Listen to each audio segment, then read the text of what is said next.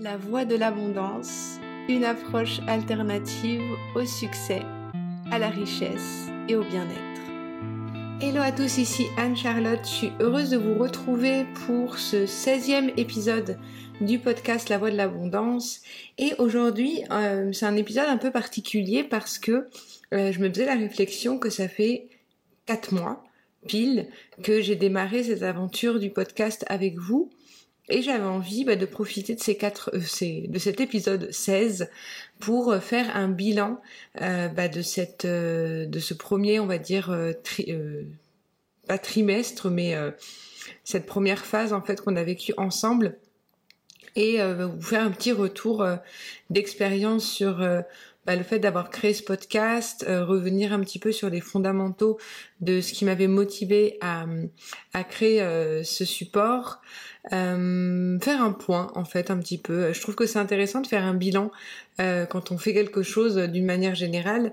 Et, et, je trouvais ça intéressant, après ces quatre mois d'aventure ensemble, euh, de pouvoir revenir déjà sur euh, bah, le format, euh, le format du podcast, mes ressentis en fait par rapport à cette à cette expérience, voir comment j'ai envie de continuer aussi à vous apporter des contenus. Donc, je ne sais pas si vous écoutez euh, les podcasts sur euh, ma chaîne YouTube ou sur euh, le sur votre plateforme d'écoute favorite. ce qu'il y a, c'est que les épisodes, je les mets sur YouTube et aussi sur du coup une plateforme qui s'appelle Ocha, donc qui répertorie tous les épisodes et qui ensuite les diffuse sur Apple Podcast, sur toutes les autres plateformes, Spotify et tout ça. Donc j'ai des statistiques d'écoute à la fois sur YouTube et aussi euh, sur cette plateforme. Et, euh, donc je me suis dit bah je vais je vais regarder un petit peu les épisodes qui vous ont le plus plu, euh, voilà, faire un petit bilan de ça parce que euh, je trouve que c'est intéressant de voir que parfois euh, il y a des sujets que je pensais qui auraient pu vous plaire beaucoup et qui au final sont un peu passés à la trappe et au contraire d'autres sujets qui vous ont vraiment vraiment enjoué. ce que je remarque aussi c'est que les épisodes sur YouTube, vous, il y a des fois il y a des certains épisodes où il y a 200 vues en fait, je sais pas ce qui s'est passé et il y a certains certains épisodes en général, on est sur une moyenne de 20-30 vues euh, par épisode, euh, ce qui est plutôt bien dans la mesure où je viens tout juste de démarrer cette chaîne. Euh, mais bon, voilà. Du coup, je trouve que c'est intéressant de faire un bilan là-dessus. ce que je remarquais, c'est que dans les derniers épisodes qui vous avaient vraiment plu sur le podcast, c'était vraiment cette notion de mettre de l'ordre pour attirer de l'abondance. Euh, j'ai l'impression qu'en fait, les sujets que j'abordais avant, donc peut-être que vous me suiviez avant sur euh, mon ancienne chaîne YouTube où je parlais beaucoup plus d'ésotérisme, mais je remarque que les sujets en lien avec l'ésotérisme, c'est pas forcément euh, ce qui vous attire le plus aujourd'hui. Et curieusement, c'est aussi les sujets qui euh, bah, qui m'attirent de moins en moins. Euh, non pas que je ne parle plus d'énergie, hein, vous le savez si vous avez l'habitude de m'écouter, que pour moi, même si je parle de développement d'entreprise, de, de, de développer un projet, euh, la notion d'énergie euh, est super importante. Mais ce que je remarquais, c'était que bah, euh, les sujets qui aujourd'hui me plaisent le plus sont aussi les sujets, j'ai l'impression, qui vous appellent aussi le plus. donc je trouvais ça vachement intéressant à observer ça parce que en réalité, quand peut-être que vous aussi vous partagez des contenus en ligne ou vous avez envie de le faire, euh, il y a une loi en fait qui est vraiment euh, qui, qui, fonctionne vraiment. Euh, une règle en fait, c'est de suivre sa joie et de suivre ce qui nous appelle. Et, et ce qui est intéressant, c'est que moi, pendant pas mal d'années, je partageais du coup sur l'ésotérisme, comme je vous disais, mais finalement, j'avais plus envie de partager là-dessus. Et quand j'ai voulu faire un tournant, commencer à parler d'entrepreneuriat, commencer à parler d'abondance, euh, qui sont des sujets qui sont pour beaucoup opposés à la spiritualité, eh ben, euh, je me suis sentie freinée parce que bah, j'avais bah, il y avait 10 000 personnes qui suivaient la chaîne d'avant donc il y avait des personnes qui étaient surprises par mon changement. Et, euh, je recevais pas mal de messages euh, voilà de pas très sympas de personnes qui voulaient que je continue sur ce que je partageais avant. Et euh, et du coup moi je suis restée dans un flou pendant pas mal d'années parce que je me disais voilà je sais plus vraiment ce que j'ai envie de partager. Euh, je sais que pour beaucoup de créateurs de contenu, ça leur fait euh, la même chose à une échelle plus ou moins grande. Hein. Moi avec ma petite chaîne YouTube, mais d'autres personnes avec, euh, voilà, même ça peut être des chanteurs, des artistes ou autres, où on s'habitue de les voir dans un certain registre. Et au moment où ils ont envie bah, de suivre leur joie et faire quelque chose qui est vraiment qui les appelle le plus, eh ben on se sent freiné. Alors qu'en réalité, la loi derrière tout ça, c'est de suivre toujours sa joie et, peu importe en fait ce que euh, si le retour en face euh, n'est pas forcément positif, et eh ben si euh, nous dans tous les cas ça ne nous appelle plus de continuer sur cette ancienne voie, et eh ben il ne faut pas douter de changer. des fois on peut avoir c'est des biais en fait cognitifs qui se produisent dans le cerveau euh, où on a envie de mettre en place un changement. Alors ça, je vous le dis par rapport à la création de contenu, ça peut être dans les relations, ça peut être euh, dans un travail, ça peut être dans n'importe quoi, euh, où on attend en fait des confirmations extérieures euh, et, euh, et on peut avoir des confirmations extérieures qui sont du coup négatives et qui nous maintiennent dans un statu quo.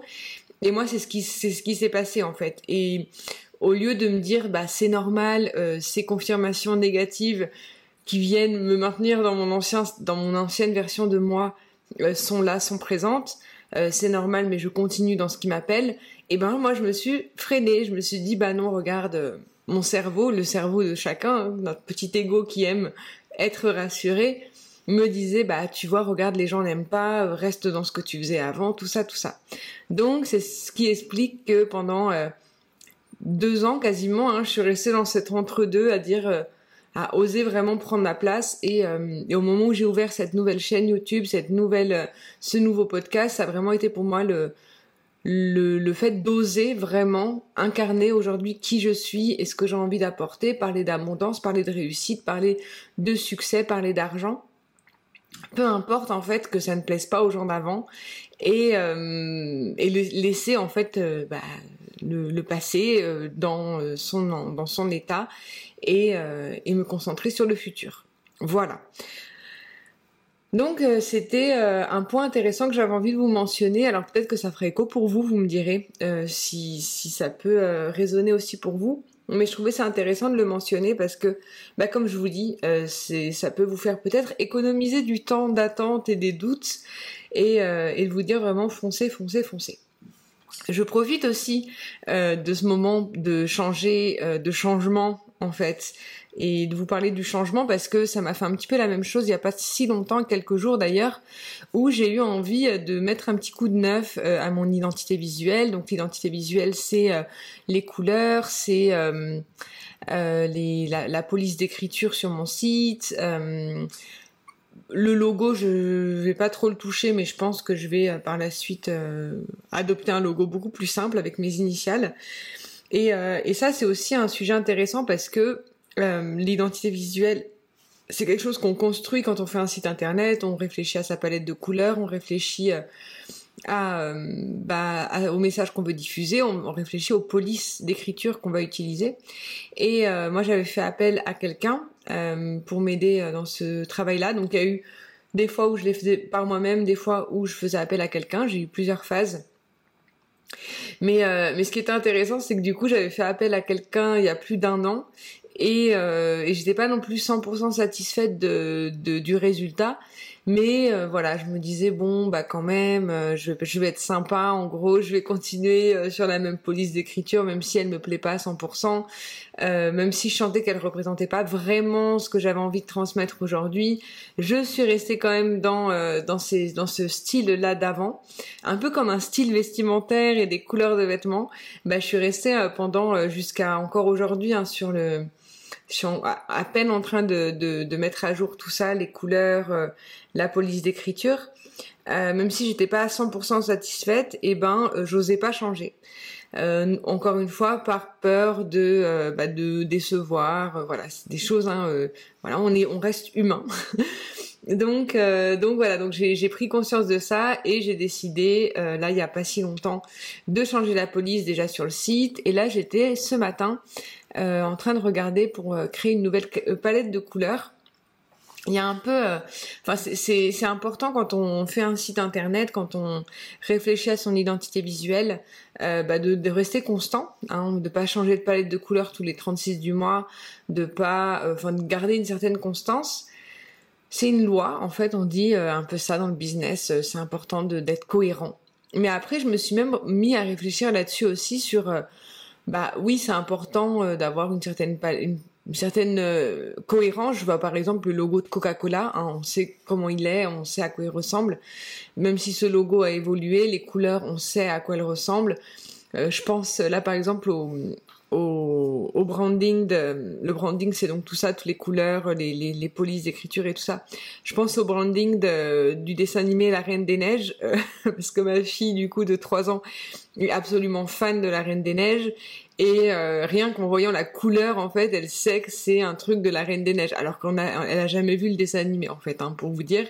Mais euh, en gros, c'est vrai que ça, ça, ça a un rappel important, et c'est vrai que les gens, en voyant la couleur, savent que ça fait partie de tel univers. Cependant, je pense que quand on est coach, quand on est indépendant, euh, cette pression en fait du logo, cette pression du branding, de la couleur, de, de tout ça, je pense que je pense pas qu'elle soit aussi euh, pertinente euh, dans la réflexion que pour euh, une grande marque, que pour là je vous parle d'un dessin animé qui est vu par des millions et des millions de personnes d'une marque qui est consommée par des milliers, des milliards de personnes dans le, tous les jours. Euh, voilà, je pense que quand on est euh, indépendant, et je pense que vous êtes beaucoup à m'écouter à être indépendant aussi, euh, cette pression du logo, euh, de la police, de machin et tout, du branding, je pense qu'elle est importante, mais je pense que c'est important aussi de ne pas non plus mettre trop de pression, de pas alors je dénigre pas du tout le travail d'un designer et de faire appel à un designer bien entendu, mais euh, mais je pense que ça peut être euh, voilà si vous avez envie de changer, si vous avez envie euh, de, mettre de la nouveauté, c'est important de le faire. Et surtout ne faites pas comme moi l'erreur de rester dans un dans un branding ou dans des couleurs ou voilà qui qui ne vous parlent pas forcément euh, voilà, de d'oser changer. Et voilà, je pense que c'est ça un petit peu le, le message derrière tout euh, ce podcast d'aujourd'hui euh, que j'avais envie de tourner donc pour faire ce bilan. Il y a pas mal de choses aussi que j'ai envie de vous de, de terminer euh, pour euh, pour faire finir ce bilan parce que j'avais aussi envie d'aborder sur la, la question du la question du, euh, du, du, support, en fait, est-ce que le podcast c'est un bon support pour communiquer? Est-ce que ça me plaît?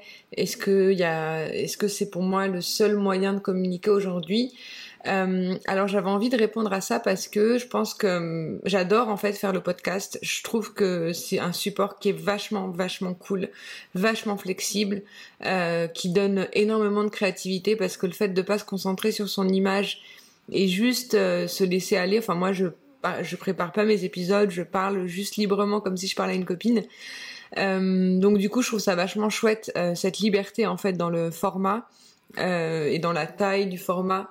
Ce que je remarque, c'est que j'aimerais peut-être reprendre un petit peu le support écrit pour certains contenus qui, je pense, peuvent être plus faciles d'exprimer par écrit. Il y a aussi l'envie euh, que j'ai envie là de, de, mettre en place, c'est euh, beaucoup plus de, de, vidéos courtes. On appelle ça les reels ou sur TikTok. Euh, j'ai envie de, de, mettre beaucoup plus de régularité euh, sur ces formats-là parce que je trouve qu'ils sont vachement intéressants. et j'ai envie aussi de reprendre l'activation, la, on va dire, d'activer mon groupe Facebook que j'avais, de créer en fait des masterclass euh, pour pouvoir euh, vous partager des contenus beaucoup plus riches euh, sur plusieurs jours. Donc là, la prochaine masterclass, elle aura lieu euh, le jeudi 28 pendant quatre jours sur la manifestation, sur incarner ses talents. Euh, voilà, j'ai envie d'avoir un support quand même, bah, du coup à l'image du groupe Facebook, pour pouvoir mettre des cours. je les remettrai sûrement sur YouTube ensuite. Euh, voilà, d'avoir euh, des, supports où je peux, euh, enfin des moyens de communication où je peux échanger avec vous en direct et aussi mettre bah, les petites vidéos courtes aussi qui sont vachement intéressantes je trouve pour laisser passer un message qui sont un super bon exercice aussi pour nous quand on crée du contenu de synthétiser son, message sur une petite minute. Je trouve que c'est vachement intéressant aussi. Voilà. Donc Euh, c'était un, bilan assez long. Euh, je vais pas rester trop longtemps parce que je vous avoue que j'ai éteint le ventilateur pour tourner euh, l'épisode et je suis en train de, crever de chaud. je suis contente d'avoir passé ces quatre mois avec vous.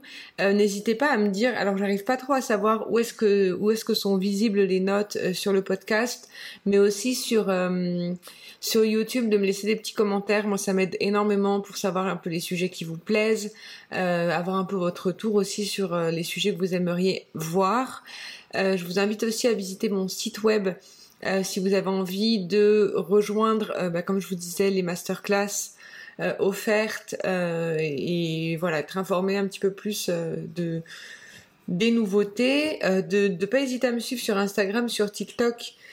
Euh, pour être aussi euh, bah, au courant de, toutes ces petites vidéos que je mets qui, peuvent être vachement utiles aussi pour avoir euh, des petits boosts de motivation dans, la création de votre projet et dans votre chemin vers l'abondance. En attendant, je vous retrouve pour un prochain épisode très bientôt. C'était Anne-Charlotte. je vous envoie énormément d'amour et je vous dis à très vite. Bye